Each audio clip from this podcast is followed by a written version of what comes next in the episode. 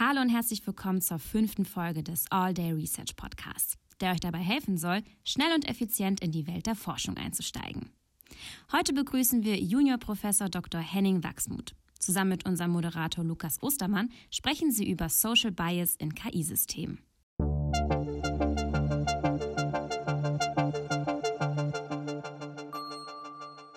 All Day Research Podcast.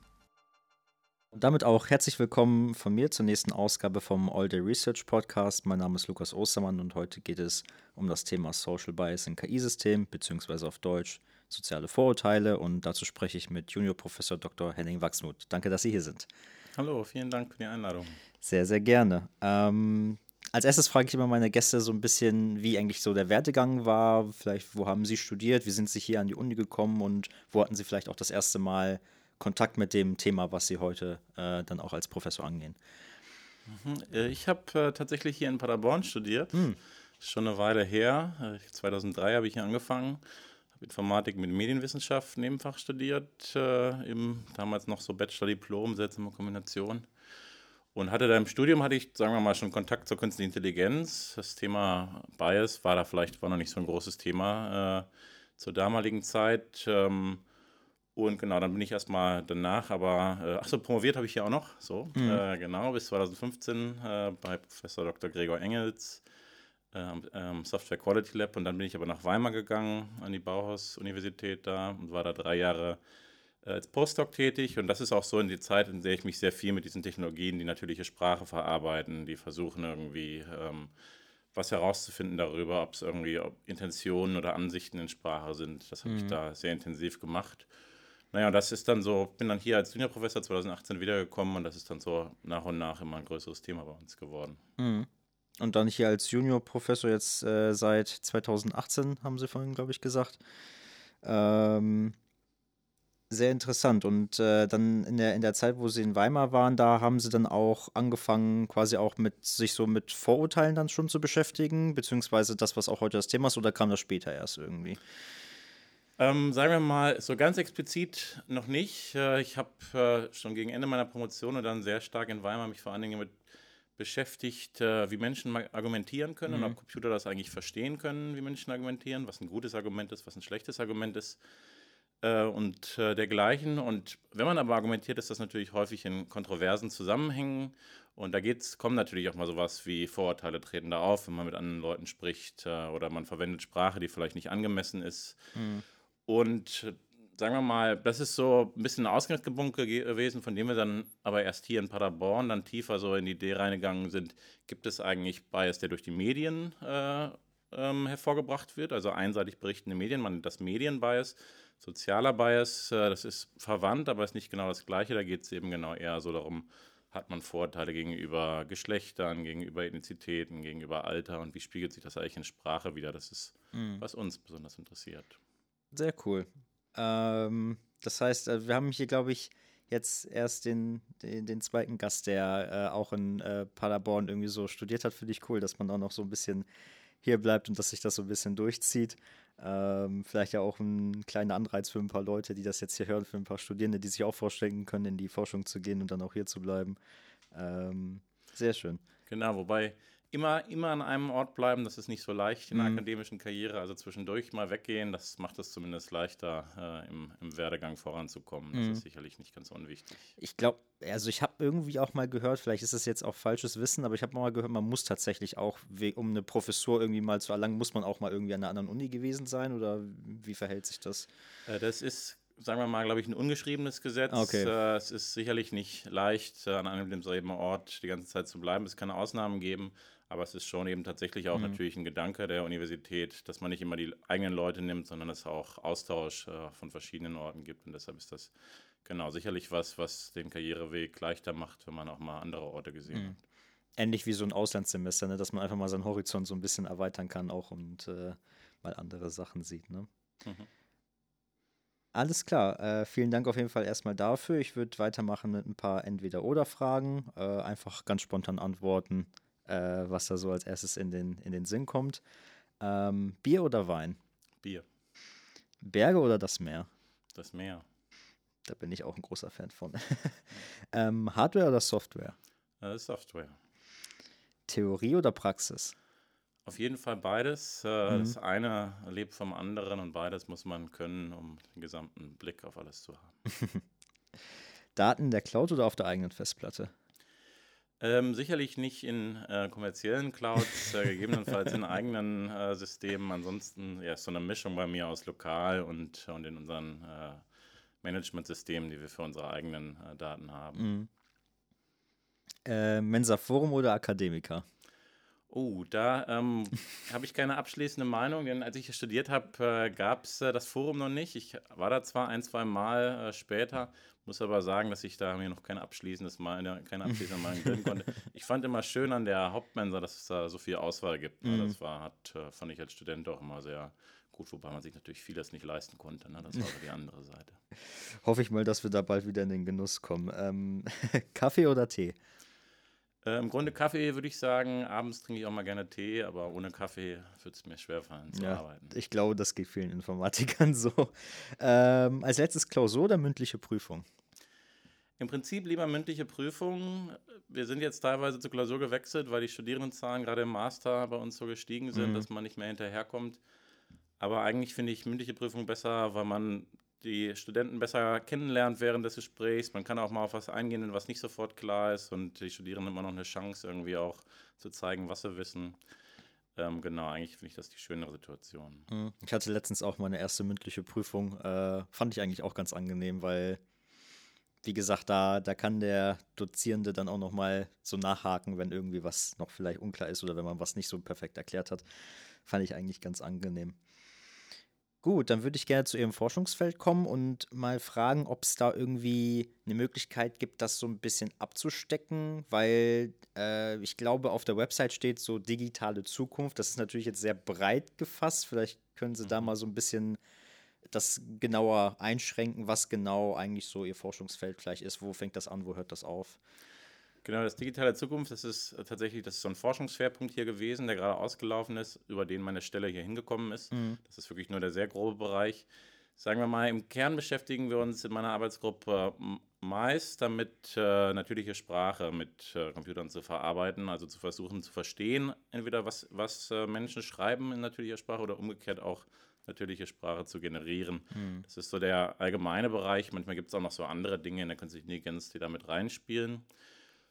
Und ja, speziell gucken wir uns eben, ich gucke mir immer noch sehr viel mit meinen Mitarbeiterinnen und Mitarbeitern an, ähm, wie man Argumentation verarbeitet. Das ist ein Schwerpunkt geblieben. Dann diese Themen äh, Medienbias, sozialer Bias ist sehr äh, gekommen in den letzten Jahren. Jetzt, äh, ich weiß nicht, ob das bekannt ist, gab es hier auch jüngst so Entwicklungen zu so einem neuen Sonderforschungsbereich, Constructing Explainability heißt der, mhm. wo es so darum geht, wie man eigentlich KI-Systeme erklärbar macht, dass Menschen auch verstehen, was da passiert.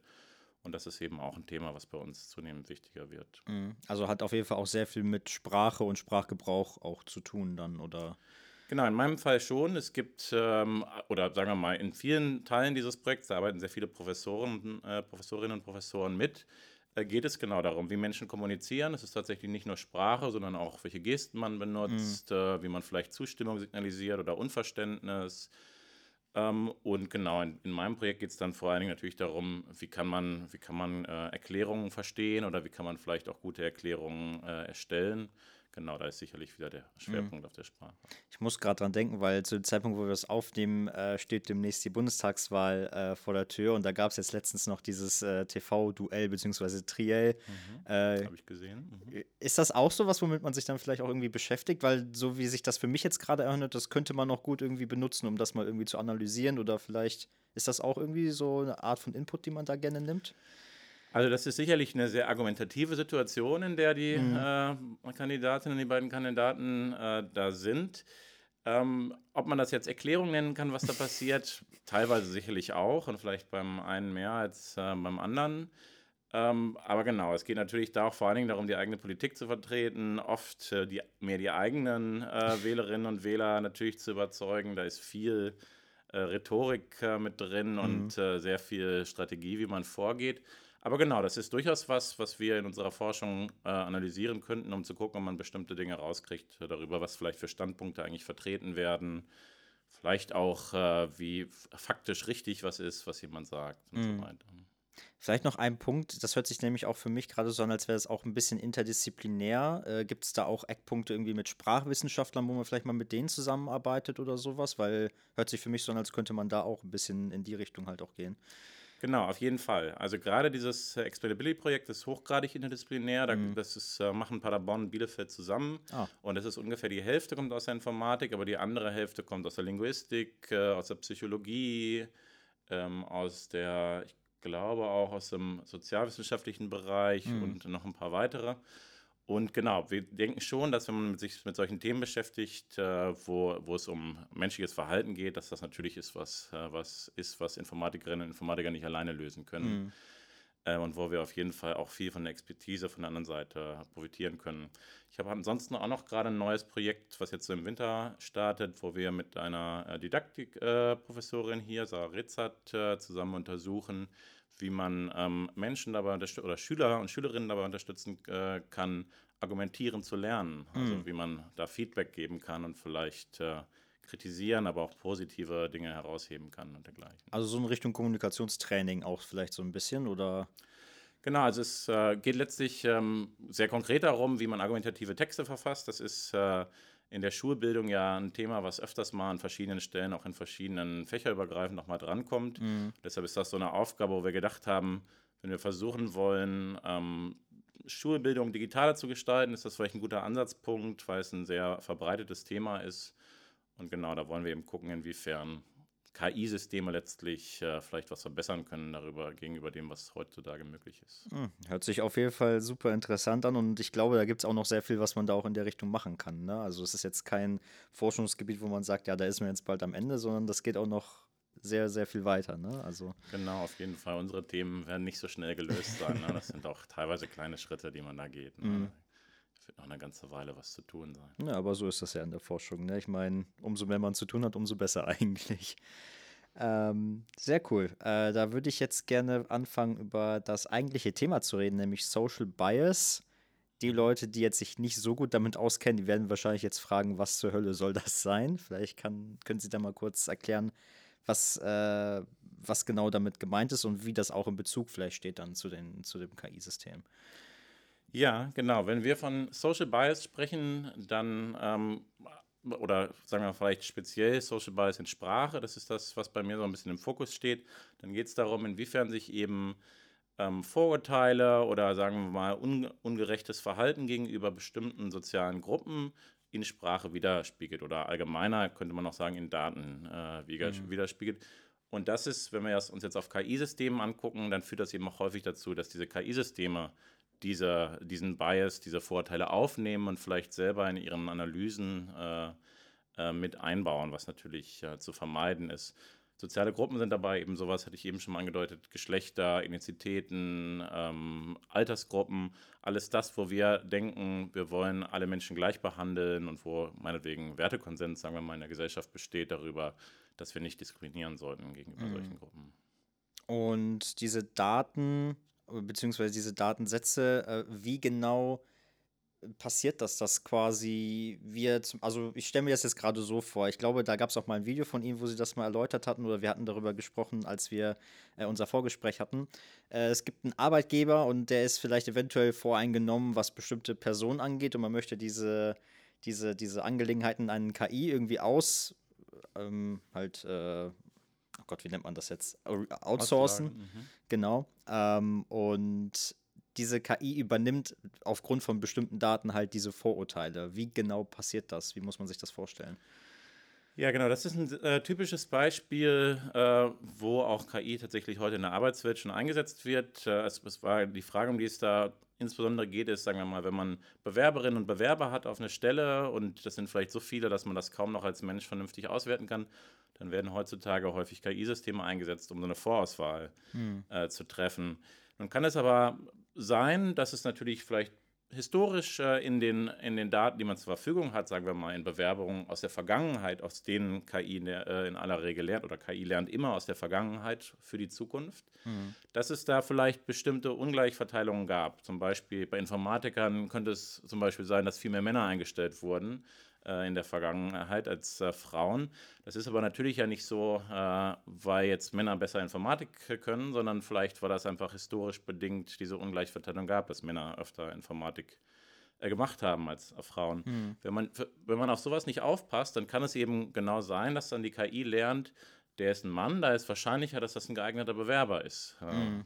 Weil das ja in der Vergangenheit so gewesen ist. Das ist noch ein sehr einfaches Beispiel, dem kann man natürlich leicht vorbeugen, sagen wir mal, indem wir ähm, die gleiche Menge erfolgreicher Bewerbungen für Männer und für Frauen haben. Aber häufig ist das nicht mehr so unmittelbar an, an direkt so, sagen wir mal, äh, solchen erkennbaren Merkmalen ähm, äh, spiegelt, spiegelt, sich nicht nur in solchen erkennbaren Merkmalen wieder, sondern vielleicht auch in der Sprache, die man verwendet, im Bewerbungsschreiben. Da sind vielleicht implizit Dinge drin. Es könnte ja auch zum Beispiel sein, dass jemand, der eine andere Herkunft hat, eine bestimmte andere Sprache verwendet. Mhm. Und auch solche, ähm, auch dadurch kann eben äh, ungleiche Behandlung entstehen.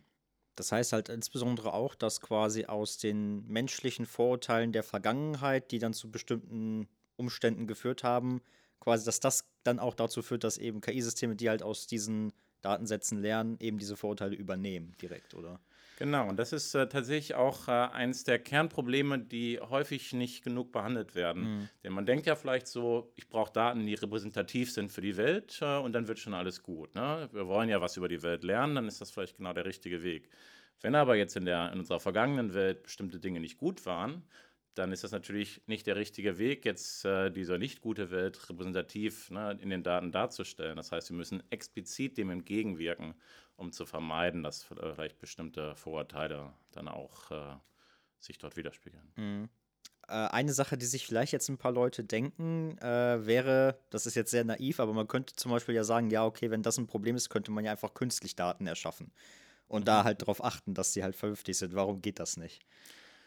Ähm, naja, sagen wir mal, ich würde nicht sagen, dass es immer ausgeschlossen ist, dass auch künstliche Daten nützen können, aber wir wollen natürlich ja auch, also KI äh, häufig, wenn sie auf, auf Lernverfahren basiert, man spricht ja von maschinellem Lernen, ähm, wollen ja sozusagen äh, aus dem, was in der Welt vorhanden ist, was lernen, was für die Zukunft hilft. Mhm. So, das ist so der grundsätzliche Gedanke.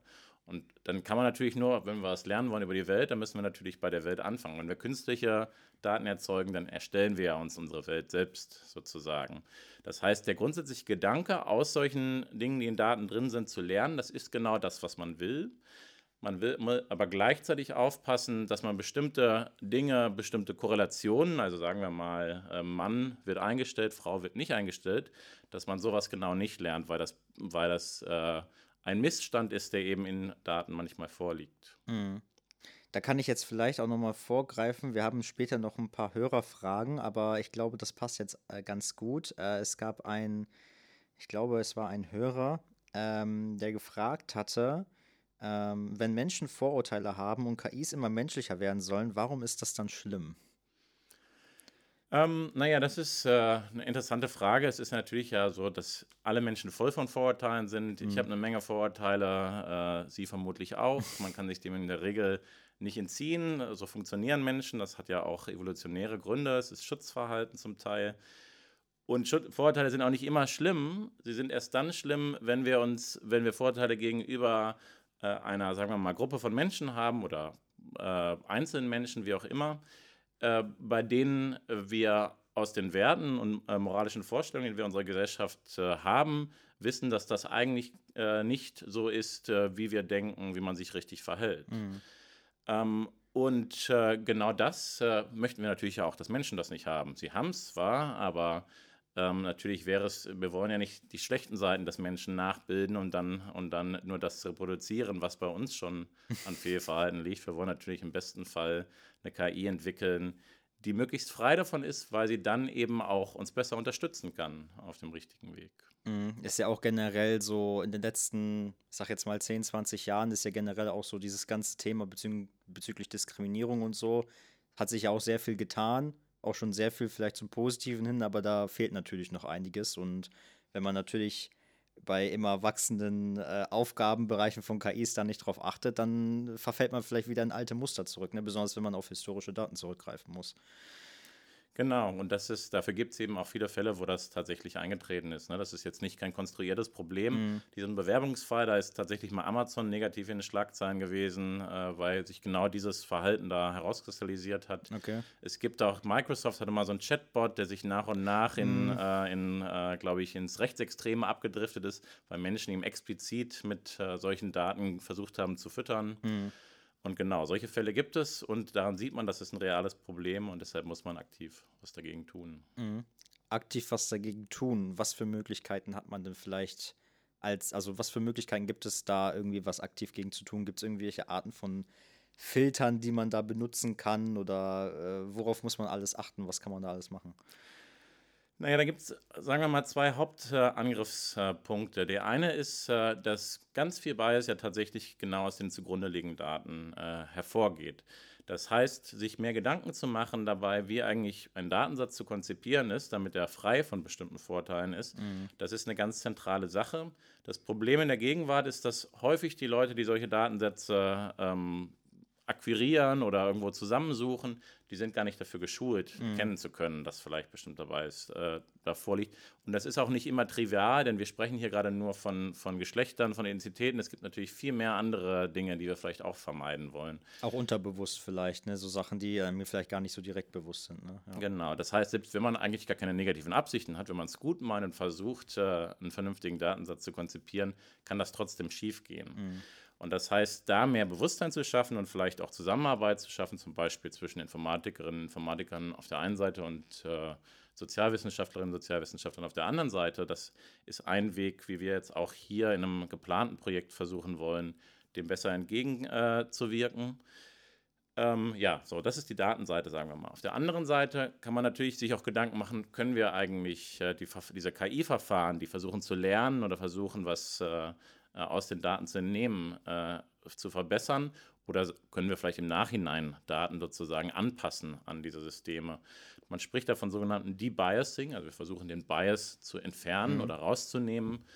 Ähm, und genau, das ist was, da forschen wir selbst äh, dran. Da gibt es auch äh, einige andere Forschungen in der Wissenschaft, die so ein bisschen in die Richtung geht. Sagen wir mal ein ganz trivialer Fall, wie sowas funktionieren kann. Angenommen, wir haben vielleicht in einem Text so einen Satz wie äh, äh, bleiben wir hier beim Mann-Frau-Beispiel. Äh, ich denke, dass äh, Männer äh, Karriere machen sollten und Frauen zu Hause bleiben.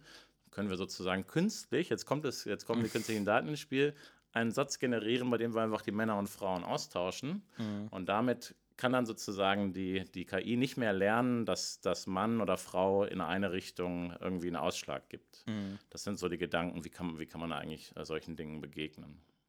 Das hört sich für mich aber auch so an, als wäre das ein für jedes, für jeden Bereich, wo man das machen muss, ein sehr spezifisches eigenes Problem. Ne? Also wenn wir jetzt nochmal beim Beispiel bleiben vom, vom Arbeitgeber, der halt äh, unter Bewerbung aussuchen muss, das ist ja ein, das, also da hat man ja e eventuell ganz viele andere Sachen, auf die man achten muss, wie wenn man jetzt, mir fällt gerade kein gutes Beispiel ein, aber äh, da sind ja wahrscheinlich andere Faktoren irgendwie entscheidend als in anderen Bereichen des Lebens. Ne? Ähm, ich, ich, bin, ich bin jetzt mal ganz, ganz obskur und sage die Partnerwahl zum Beispiel, wenn man die automatisieren wollen würde, mhm. so, da gäbe es ja wahrscheinlich andere Sachen. Ähm, wie kann man, kann man das irgendwie vielleicht generalisieren? Gibt es irgendwie Möglichkeiten, das irgendwie äh, doch dann irgendwie für alle möglichen Bereiche irgendwie allgemein zu fassen? Oder ist es wirklich so eine Sache, wo man sagen muss, wir müssen das Problem kennen, um da vernünftig gegenzuarbeiten? Ähm, also, was, in gewisser Hinsicht natürlich allgemein ist, sind äh, die sozialen Gruppen, die wir schützen wollen, bei denen wir vermeiden wollen, äh, dass, es, äh, dass es Vorurteile gegen die gibt. Und das ist eigentlich der Startpunkt äh, von dem, wie man sich überlegen muss, wie man zum Beispiel äh, Daten konzipiert, sich klarzumachen, welche, welche Art von Diskriminierung könnte auftreten in einem bestimmten Problem, sagen wir mhm. mal bei der Bewerberinnen-Bewerberauswahl und was müssen wir sozusagen machen, um dem entgegenzuwirken. Es ist aber tatsächlich nicht leicht, das Problem vollständig zu lösen, denn natürlich können wir bestimmte Merkmale erkennen, ja, das ist typisch für Mann, das ist typisch für Frau, da müssen wir aufpassen. Aber es gibt natürlich auch sehr viel subtilere Dinge. Manchmal spiegeln sich nur so in, in scheinbar harmlosen äh, Merkmalen. Auf einmal spiegelt sich das Geschlecht wieder, ohne dass man das explizit sehen würde. Mhm. Und dann glaubt man, dass man dem entgegengewirkt hat, hat es aber eigentlich gar nicht.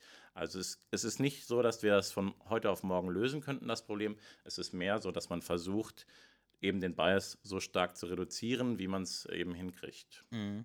Und dieses Reduzieren, ähm, ist das eine Sache, die auch lange noch bei den Menschen bleiben wird? Oder gibt es da vielleicht auch die Möglichkeit, das tatsächlich auch irgendwie dann wirklich auch zu automatisieren? Sie haben gerade gesagt, am, am besten müssten sich Leute hinsetzen, die vernünftig dafür geschult sind, um sowas halt zu erkennen. Ähm, wäre es vielleicht auch eine Möglichkeit, das wirklich komplett automatisch irgendwie zu machen? Ähm, also, sagen wir mal, äh, ich denke schon, dass das Problem unter der Annahme, dass wir erfolgreich sind mit dem, was wir tun, ein bisschen geringer werden wird, denn natürlich besteht ja auch mehr und mehr Bewusstsein über die Probleme, mhm. die auftreten. Und sagen wir mal, es wird irgendwann vielleicht ähm, bessere äh, Guidelines geben, wie man Datensätze konzipiert oder so, die auf bestimmte Dinge achten. Es gibt auch schon solche Ansätze. Das vollständig zu automatisieren ähm, ist, äh, sagen wir mal, kann, stellt man sich äh, so in der idealen Welt vor. Das wäre natürlich schön, wenn das gehen wird. Aber letztlich, äh, der Computer, wenn man dem Computer Daten gibt, der weiß ja gar nicht, was diese Daten bedeuten. No. Und das heißt, wenn wir jetzt äh, was anders benennen, dann kann der Computer gar nicht erkennen, dass das das Gleiche ist. Das heißt, was, wo wir vielleicht schon mal wussten, dass das ein problematisches äh, Merkmal ist, wenn das anders heißt, dann müssen wir dem Computer das sozusagen wieder neu mitteilen. Mhm. Äh, und das heißt, solche Dinge werden sich nicht äh, unter der Annahme, dass wir dass wir keine, äh, sagen wir mal, wirklich intelligente künstliche Intelligenz haben, die solche Zusammenhänge automatisch erkennt, wird sich das nicht so leicht beheben lassen. Bis zu so einer künstlichen Intelligenz äh, wird es aber noch einige Jahre, werden dann noch vergehen. Man sagt immer so mindestens 20 Jahre, das hat man schon immer gesagt. Und mm. das äh, bis heute auch immer noch so. Also immer noch 20 immer Jahre. Immer noch mindestens 20 Jahre, genau. naja, können wir ja mal dann in, in 20 Jahren nochmal gucken, wie sich das dann entwickelt dann hat. Ich wahrscheinlich das Gleiche sagen. ähm, Gibt es, also ich, ich habe jetzt gerade ja versucht, irgendwie noch ein Beispiel zu finden. Mir ist das jetzt gar nicht so leicht gefallen. Was für Anwendungsbereiche gibt es denn da vielleicht noch? Also außer jetzt diesem Beispiel mit den Arbeitgeber irgendwie Bewerbungen durchschauen. Mir fällt jetzt tatsächlich jetzt gerade nicht so viel ein, aber da gibt es sicherlich sehr viel, was man sich vielleicht gar nicht so bewusst ist. Ähm, ja, das kann sich in allem Möglichen widerspiegeln. Ähm, ich meine, mir fallen natürlich so die typischen Beispiele ein, die, die oft untersucht wurden es, sagen wir mal, die Polizei setzt ja heutzutage auch Verfahren ein, um, um vorherzusagen, ist vielleicht jemand äh, kriminell, könnte, das, könnte mhm. da eine erhöhte Gefahr vorliegen. Und auch da besteht so das Problem, dass wenn man aus der Vergangenheit lernt, dann lernt man vielleicht Korrelationen in Daten, die wiederum nur historisch bedingt sind. Der typische Fall ist so, äh, dass es äh, tatsächlich ja äh, vielleicht eine, ein, einen höheren Prozentsatz äh, an Menschen mit Migrationshintergrund gibt, die kriminell werden was aber nicht auf die Migration zurückzuführen ist. Mhm. Aber wenn man das sozusagen nicht beachtet, dann lernt man wieder genau vielleicht sowas. Auch da tritt das eben auf. Es ist eigentlich immer da, wo künstliche Intelligenz auf was eingesetzt wird, äh, wo äh, Entscheidungen getroffen werden, die den Menschen beeinflussen. Das kann in der Arbeitswelt sein, wie bei dem Bewerbungsfall. Das kann in solchen äh, Fällen ähm, sein, wie bei der Polizei. Das kann auch bei politischen Entscheidungen sein. Es gibt KI-Systeme, die meinetwegen versuchen sollen, einen bei Entscheidungen zu unterstützen. Und es kann sein, dass die meinetwegen auf bestimmte Dinge besser anspringen. Vielleicht, äh, wenn wir bei der Sprache bleiben, äh, die Argumente des, äh, der, der Grünen sind immer besser formuliert äh, als die äh, der CDU. Und deswegen lernt die KI was, was eigentlich vielleicht gar nicht richtig ist. Da gibt es mhm. aber ganz andere Gründe, warum es doch richtig ist. Wer weiß das schon. Ähm, naja, es, man, sagen wir mal, wann immer man sich denken kann, da ist vielleicht ein System, was einen analysiert und das passiert heutzutage ja tatsächlich überall, im Internet mhm. vor allen Dingen, in Social Media, wenn ich auf Amazon was mir anschaue. Amazon schaut sich alles an, was man tut, äh, jede Mausbewegung wird da letztlich verfolgt. Bei sowas kann eben genau überall sowas auftreten. Da kommt man noch unweigerlich zu, diesen, zu diesem Punkt Geheimdiensten und so, wo die natürlich auch unfassbar viel filtern müssen und unfassbar viele Daten verarbeiten müssen und da auch versuchen, irgendwas aus Menschen zu lernen. Ich kann mir vorstellen, dass es da auch wichtiger, wichtiger Punkt irgendwie sein kann, auch wenn man da vielleicht jetzt gar nicht so viel drüber weiß. Aber genau, wir haben natürlich nicht genau Einblick. Ich meine, man kennt so ein bisschen aus anderen Ländern. Ich meine, in China gibt es ja dieses Social Scoring System, mhm. was, äh, was äh, glaube ich, öfters jetzt in den Medien war. Bei sowas kann natürlich sowas auch auftreten, dass man vielleicht klassifiziert wird als jemand, der sich schlecht benimmt, mhm. äh, weil man aber zufällig nur in eine Gruppe fällt, äh, die irgendwie, irgendwie sozusagen äh, ungerecht behandelt wird. Mhm. Und ja, vermutlich so liegt sowas bei Geheimdiensten vor, aber da fehlen mir im Moment auch noch die genaueren Einsichten. Ja, ich glaube, das ist auch Sinn der Sache, dass uns da die genaueren Einsichten fehlen, aber naja, äh, vielleicht wird man da ja in Zukunft mal irgendwie ein bisschen äh, was zu erfahren. Ähm, mir ist jetzt gerade noch mal was eingefallen und da würde ich jetzt auch auf eine Hörerfrage eingehen wollen. Ähm, und zwar, als wir vorhin über diese KI geredet haben, die irgendwann in 20 plus TM-Jahren irgendwann, äh, irgendwann mal kommen soll, diese, diese Allwissende. Ähm, da hat ein, eine Hörerin gefragt, haben Sie Angst vor einer dystopischen Zukunft im Hinblick auf KIs? Ähm, Im Grunde nein. Ähm, insbesondere diese Vorstellung, das ist genau das, ne, in, die, in die Richtung, die wir gesprochen haben, dass es so eine Superintelligenz äh, gibt, äh, die auf einmal alles kontrolliert. Davon sind wir weit entfernt und es ist unklar, ob wir da jemals hinkommen werden. Mhm. Es gibt natürlich reale Gefahren, ähm, wo man sicherlich äh, sehr doll aufpassen muss, äh, dass künstliche Intelligenz äh, ausreichend kontrolliert wird. Ein typisches Beispiel sind autonome Waffensysteme, äh, die heutzutage ja schon, glaube ich, in den ersten ein äh, Fällen auch eingesetzt werden, die eben natürlich, wenn man nicht aufpasst, dass die nichts äh, Falsches tun, theoretisch ja auch sehr großen Schaden dadurch anrichten können, dass sie autonom agieren. Mhm. das heißt, in solchen Fällen, ich meine, meiner Meinung nach könnte man das auch einfach verbieten, aber das ist, äh, wird sich auf der Welt vielleicht nicht überall so einfach machen lassen. Aber in solchen Fällen muss man natürlich äh, sehr genau dahin gucken, was man eine KI tun lässt und was man sie nicht tun lässt. Mhm. Und es ist natürlich gerade so, wenn es, wenn es um sehr ethisch äh, kritische Entscheidungen geht, ist es so, dass ich denke, dass eigentlich immer ein Mensch äh, noch in dem Entscheidungsprozess involviert sein sollte und eben nicht Dinge vollständig autonom stattfinden. Denn sonst können eben natürlich ernste Gefahren entstehen. Mhm. Äh, Nochmal um den Schlenker zurückzumachen. Sie haben vorhin gesagt, äh, es geht insbesondere auch um Sprache, wie Menschen Sachen sagen. Geht es da mhm. nur um die, oder beschäftigen Sie sich nur mit der geschriebenen Sprache oder geht es da auch um die gesprochene Sprache? Äh, wir beschäftigen uns tatsächlich äh, in unserer Arbeitsgruppe nur mit geschriebener mhm. Sprache. Ähm, das äh, ist sozusagen, wir fangen da an, wo jemand anders uns die gesprochene Sprache gegebenenfalls überführt hat, könnte man sagen. Mhm. Es ist tatsächlich so, dass in aller Regel, sagen wir mal, auch wenn wir mit, mit Siri oder mit äh, Google sprechen oder so, dass das in aller Regel erst in den Text umgewandelt wird und diese ganzen Analysen, die passieren dann ähm, auf Text. Da geht natürlich was verloren, das muss man sich klar machen. Tonfall, Lautstärkeänderungen äh, mhm. äh, und dergleichen. Ähm, aber sagen wir mal, das ist so, äh, allein Text zu analysieren ist schon schwer genug. Und wenn wir jetzt noch äh, Sprache oben drauf nehmen, dann wird es nur noch schwerer. Aber es gibt natürlich auch Forscher, die sich genau damit beschäftigen, wie versteht man insbesondere gesprochene Sprache. Das ist zwar mhm. außerhalb meines Bereichs.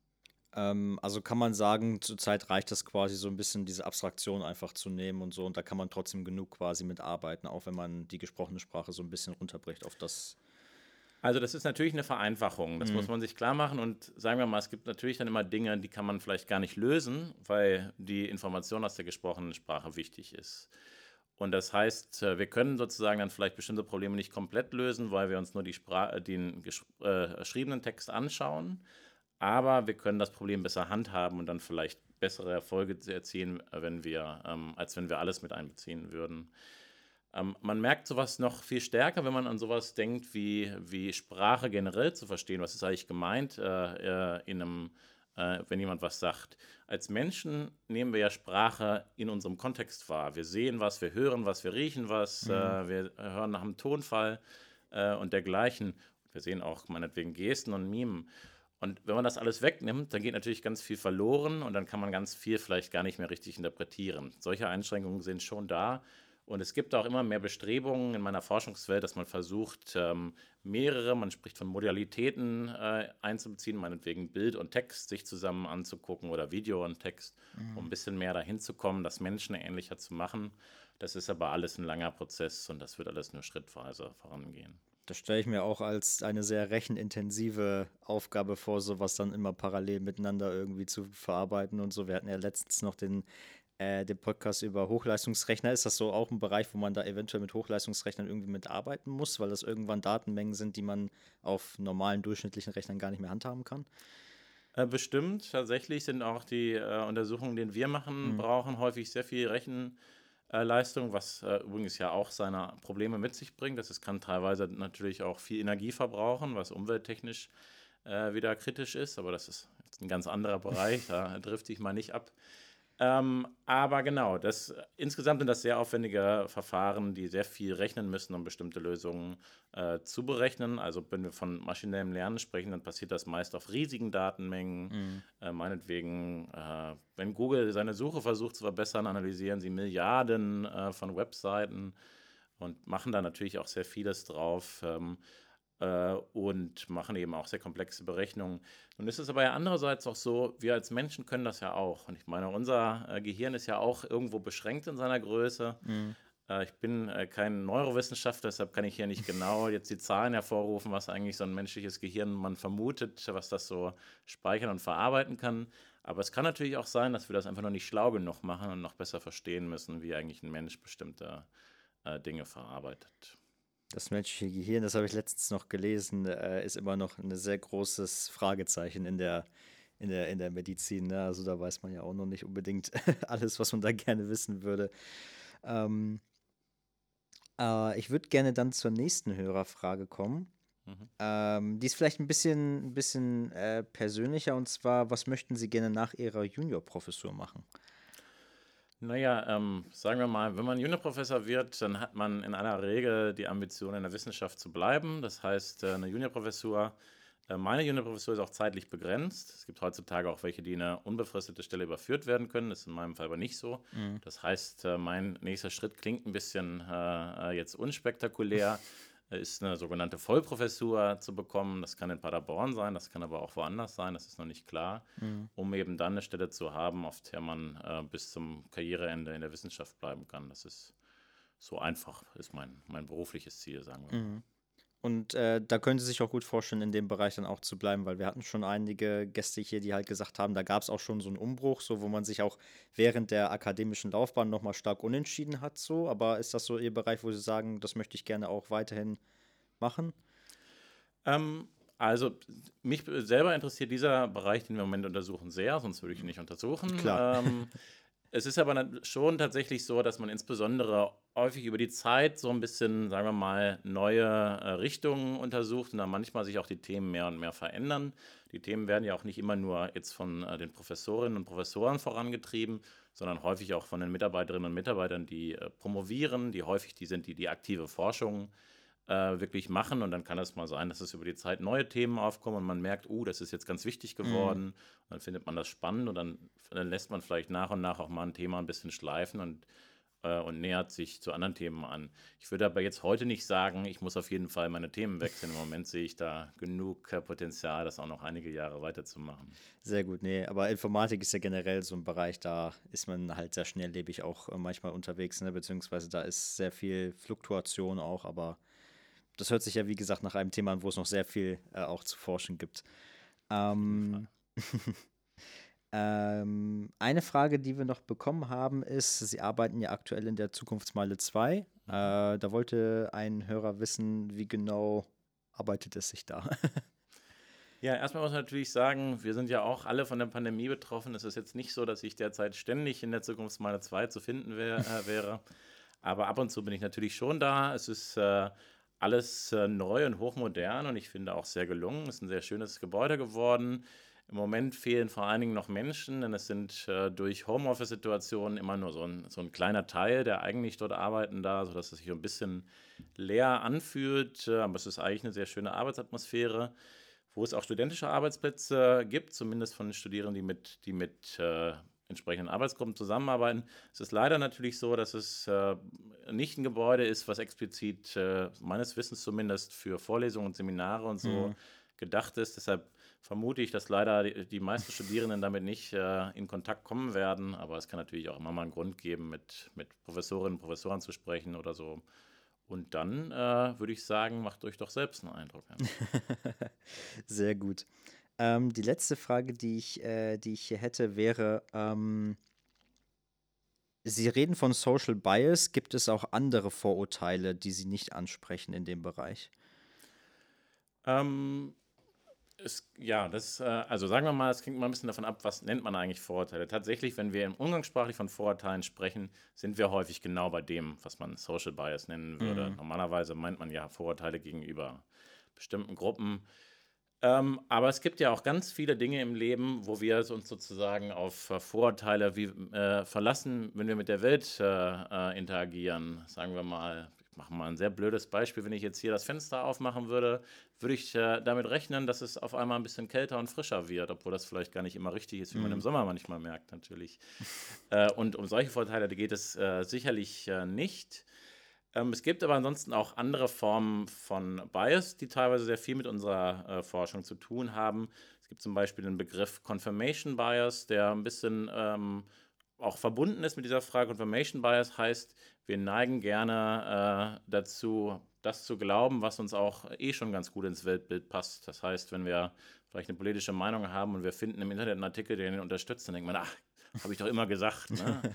äh, und genau, solche Dinge, die sind tatsächlich dann sehr eng mit unserem Argumentationsforschungsbereich verbunden. Denn was wir da genau versuchen, ist, ist ähm, äh, Verfahren zu entwickeln, die dabei helfen, dass man aus seiner eigenen Filterbubble rauskommt, dass man beide Seiten äh, von einem kontroversen Thema betrachtet und dass man eben nicht nur immer einseitig auf was schaut. Und das ist sowas, man merkt vielleicht schnell, das hat ganz viel mit so, sozialem Bias auch zu tun, aber es ist so eine, wir sprechen da eben genau eher von politischem Bias oder von Medien-Bias äh, und das häufig geht das mit Confirmation Bias eben einher. Mhm. Da gibt es auf jeden Fall auch noch äh, quasi viele, viele Themenblöcke, die so dran angrenzen, ne? wo man dann, wo man dann sagen kann, okay, wenn man sich jetzt Social Bias anguckt, da spielt aber dann halt auch eben noch diese ganzen anderen Themen, die Sie gerade gesagt haben, die spielen da ja dann irgendwie noch so ein bisschen mit rein und muss man auch, äh, muss man auch beachten. Aber ich finde, ich finde das super interessant, weil das halt so, das ist so, das ist so eine Sache, die ist, glaube ich, Informatikern oder Informatikerinnen auch häufig nicht so direkt klar, wenn sie mit solchen Systemen arbeiten, besonders halt, wenn man irgendwie auch mit Systemen arbeitet, wie Sie auch gesagt haben, wo Menschen analysiert werden, dass man da wirklich so stark drauf aufpassen muss, dass da äh, mein technisch gesehen ist es klar, dass kategorisiert wird, aber halt nicht, dass das so eine unfassbare Auswirkung haben kann. Ne? Mhm. Gibt es da vielleicht irgendwie so ein Sie haben gerade vorhin über Amazon und den Chatbot geredet. Gibt es noch andere Extrembeispiele irgendwie, wo sowas schon mal aufgetaucht ist? Ähm, ich meine, dafür habe ich ja die Beispiele. Ja, ich, ich, ich, ich überlege gerade nur, ob ich auch noch irgendwas im Kopf habe, aber. Ähm, ja, sagen wir mal, ich meine, was man vielleicht auch in der alltäglichen, ist jetzt kein Extrembeispiel, mhm. aber ist vielleicht ein sehr typisches Beispiel, was man schon auch bei der alltäglichen Websuche manchmal merkt, ist, dass da bestimmte Stereotype der Gesellschaft sich äh, auch wieder mhm. äh, widerspiegeln. Ähm, ein bisschen noch, wir sind noch ein bisschen nah jetzt am Bewerbungsfall. Sorry, das ist das Beste, was mir jetzt hier gerade einfällt. wenn, wir, wenn man bei Google sowas ähm, äh, googelt wie, äh, wie Managerin oder so, dann kriegt mhm. man häufig nur Ergebnisse, obwohl man Managerin wohl eingegeben hat, die auf Manager äh, zugeschnitten okay. sind. Das heißt, da wird sogar noch, Google erkennt, das ist das gleiche Wort, aber zeigt einem dann sozusagen nur die an, die vielleicht einseitig dargestellt sind. Ne? Solche Probleme findet man auch in der alltäglichen Websuche. Also ne, auch sowas gibt es eben. Mhm. Weil das auch Systeme sind, die ja auch schon über Jahrzehnte quasi trainiert worden sind, ne? Auf, auf solche Sachen. Wahrscheinlich hängt das auch damit zusammen, oder? Ja, genau, zum Teil das, zum Teil ist es natürlich auch so, dass es gerade wenn man, wie, wenn man über Websuche nachdenkt, Websuche muss ja letztlich jedes Thema der Welt äh, irgendwie äh, bearbeiten können. Mhm. Und sich dann über alles Gedanken zu machen, äh, ist vielleicht auch was, da muss man ne, natürlich ein bisschen auch Verständnis haben, dass das eine Firma nicht von heute auf morgen komplett im Griff haben kann. Ne? Ich glaube schon, dass äh, solche Firmen, auch weil sie natürlich in ihrer eigenen, sei es nur, weil sie an ihrer Reputation interessiert sind, ne, äh, daran arbeiten, vielleicht auch, weil sie es gut meinen. Das äh, ist jetzt kann ich nicht sagen, wie es in dem Fall ist. Ne? Ähm, aber genau, die werden sicherlich auch was versuchen, um diese Dinge zu verbessern, aber es ist eben auch nicht so, dass das man alles so schnell gelöst bekommt. Mhm.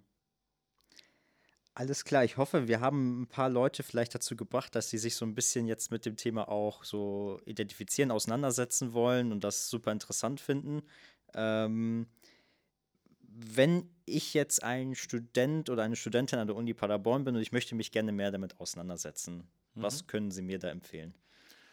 Naja, erstmal äh, unsere Vorlesungen besuchen äh, mhm. natürlich. Äh, tatsächlich habe ich jetzt gerade im Winter hatte ich eine Erstsemestervorlesung Modellierung. Äh, deswegen ist meine eigene Vorlesung, die ich sonst äh, hätte, wo es so um grundlegende Sprachverarbeitung geht, die findet diesmal nicht statt. Mhm. Die ist möglicherweise in einem Jahr wieder. Im Sommer habe ich eine Vorlesung zur Argumentation. Da geht es sicherlich äh, um verwandte Dinge. Ansonsten gibt es auch andere Professoren, die sich zum Beispiel in Gongang Gomo, der sich mit, mit artverwandten Themen beschäftigt also sagen wir mal, natürlich äh, erstmal über KI was zu lernen, ist sicherlich ein guter Ansatzpunkt. Ähm, und dann kann man sich weiterbilden. Man kann natürlich auch an Abschlussarbeiten denken. Ähm, und es gibt auch immer mehr Firmen, die vielleicht später einem mal entgegenkommen, die mit sowas mehr und mehr zu tun haben. Also ich, früher oder später wird man vielleicht auch irgendwann nicht mehr drum rumkommen. Sehr gut. Ähm, das heißt auch, ähm, auch, also äh, gibt es auch im Bereich vom Bachelor da schon Vorlesungen oder bieten Sie hauptsächlich Masterveranstaltungen an? Genau, diese äh, Vorlesungen, wo es um Grundlagen der Sprachverarbeitung gibt, die normalerweise ich im Winter halte, die mhm. ist äh, im Bachelor tatsächlich, also im, äh, sagen wir mal, nach Plan würde man die vermutlich im fünften Semester ähm, haben. Ähm, die andere Vorlesung ist eine Mastervorlesung, äh, weil die auch ein bisschen aufbaut auf dem, was man vielleicht da oder auch in vergleichbaren Vorlesungen gelernt haben soll. Ansonsten gibt es, glaube ich, vereinzelte auch andere Bachelor-Vorlesungen, ähm, die in den Bereich gehen. Wir hatten ja, Sie wissen ja selbst vermutlich, wir hatten ein bisschen Umbruch bei unseren Professorinnen und mhm. Professoren in letzter Zeit. Da passiert gerade einiges, ja. Genau, Herr Hüllermeier hat da nämlich auch welche angeboten. Das ist natürlich, jetzt müssen wir mal ein bisschen gucken, äh, wie sich das entwickelt. Äh, ich bin da guter Dinge. Ne? So ein Umbruch bringt ja auch immer die Möglichkeit, auch wieder was äh, Neues zu machen und mal wieder sich in eine bestimmte Richtung auszurichten. Mhm. Also da werden noch weitere Kurse kommen. Ich muss gestehen, ich habe keinen vollständigen äh, Überblick über, über unsere Vorlesungen, um jetzt genau die rauszupicken, die man jetzt direkt nehmen könnte. Cool, okay. Äh, dann die letzte Frage, die ich stellen würde, ist, was machen Sie heute, wenn Sie zu Ihrem Arbeitsplatz zurückkehren? Äh, wenn ich zu meinem Arbeitsplatz zurückkehre, werde ich tatsächlich mich mit Lehre viel beschäftigen. Mhm. Wir haben noch eine zweite Klausur, die ansteht, die muss noch erstellt werden. Und ich muss halt auch noch viel für den äh, Wintersemesterkurs vorbereiten. Da ist tatsächlich im September, habe ich da sehr viel Zeit für eingeplant. Das ist so eins der großen Themen. Aber ich bin auch immer in engen Kontakt mit meinen Mitarbeiterinnen und Mitarbeitern zu den aktuellen Forschungsthemen. Vielleicht heute werde ich vielleicht nicht mehr über sozialen Bias sprechen, aber sagen wir mal, diese Woche könnte das gut sein, dass wir da noch äh, weiter darüber diskutieren. Sehr gut, alles klar. Dann vielen Dank auf jeden Fall für diese Einblicke. Das war der All Day Research Podcast, der Podcast des Instituts für Informatik an der Uni Paderborn. Ich bin Lukas Ostermann und wir sehen bzw. hören uns hoffentlich auch beim nächsten Mal wieder. Vielen Dank, dass Sie heute da waren. Danke für das nette Gespräch, hat Spaß gemacht. Mir auch und äh, bis dann.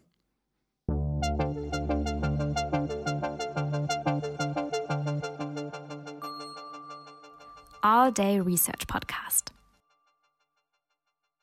Weitere Folgen findet ihr überall dort, wo es Podcasts gibt und natürlich auf der Website des Instituts für Informatik der Universität Paderborn. Wenn ihr immer direkt die nächsten Folgen hören wollt, dann abonniert uns gerne. Dies ist ein Projekt in Zusammenarbeit des Instituts für Informatik unter der Leitung von Patricia Höfer und dem Fachschaftsrat Informatik der Universität Paderborn. Moderation und Redaktion Lukas Ostermann. Technik und Redaktion Alexander Göbel. Sprecherin Sarah Akopian.